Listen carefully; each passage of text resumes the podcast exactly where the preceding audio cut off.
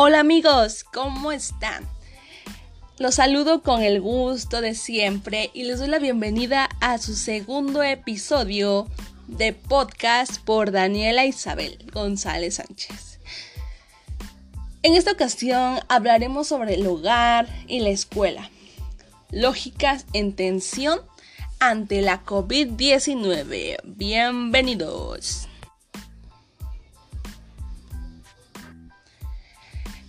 Ese es un tema realmente que implica a todo México. Bueno, en este caso la pandemia afectó a todo el mundo, ¿no? Pero hablando en la educación, en el sistema educativo aquí en México, es una es un punto de un punto de partida para que abre paso a muchos temas, ¿no? Ya que sabemos que la realidad de muchas familias es realmente diferente diferente en distintos contextos, pero enfoquémonos en este caso en actividades laborales. No, en actividades laborales de los padres de familia. ¿Y por qué de ellos? Bueno, pues porque ellos como padres de los educandos son los que en primera tuvieron que pasar sobre muchas cosas para poder entrar a esta nueva brecha digital. ¿Y por qué lo digo? Pues desde que se nos avisó de que la educación iba a ser a distancia, pues había muchas casas, ¿no? Muchas, muchos hogares donde no había internet, no había computadoras en casa, incluso quizá ni un celular, o quizá uno, pero como les comentaba, no todos tenemos las mismas situaciones, ¿no? Este es un punto y un problema de desigualdad donde el sistema educativo ha fracasado como también lo hizo con el, con el programa Desaprendiendo para Aprender. Pero ¿por qué fracasan?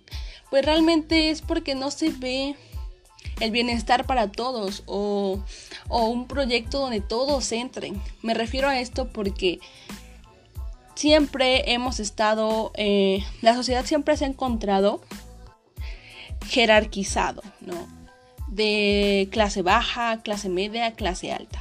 Entonces, realmente los proyectos tienen que pensar en los pobres, en nosotros los pobres, ¿no? Los que no tenemos como acceso o, o, ese buen servicio para, para poder enfrentar esta buena brecha digital, ¿no?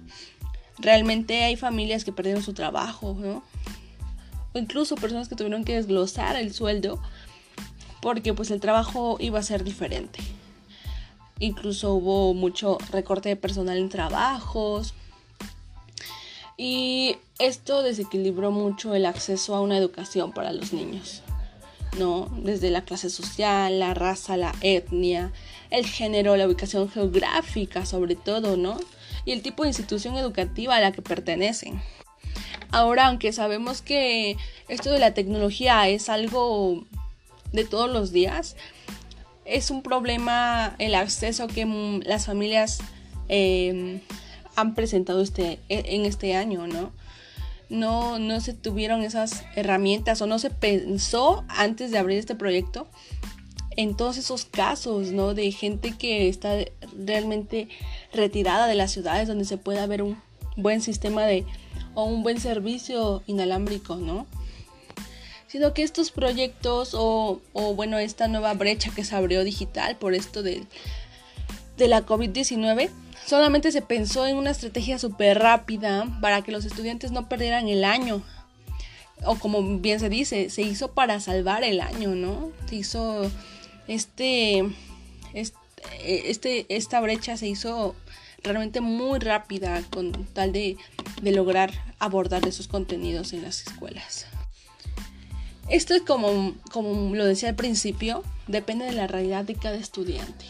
En México, como en otros países, pues hay alumnos de escuelas privadas.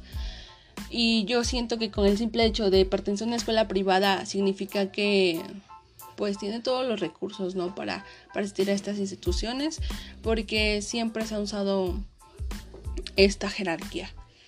¿No? Donde tienen mayores posibilidades de acceder a clases en línea, mientras que en las públicas, donde la mayoría estudiamos, eh, pues el, gobierno pues igual sea, sino que también el, gobierno ha difundido la programación eh, pública en televisión, radio y así. Esto por el aspecto económico, ¿no? De, del acceso a, a los alumnos a una computadora, a un celular y todo esto. Pero también viene del lado de las instituciones. ¿Qué tan exigentes, qué tan preparadas están las escuelas para impartir este tipo de clases que ahora se dan? O sea, las clases en línea. Con esto quiero decir que realmente hace falta una buena propuesta, un buen proyecto que incluya a todo tipo de estudiantes y familias en México.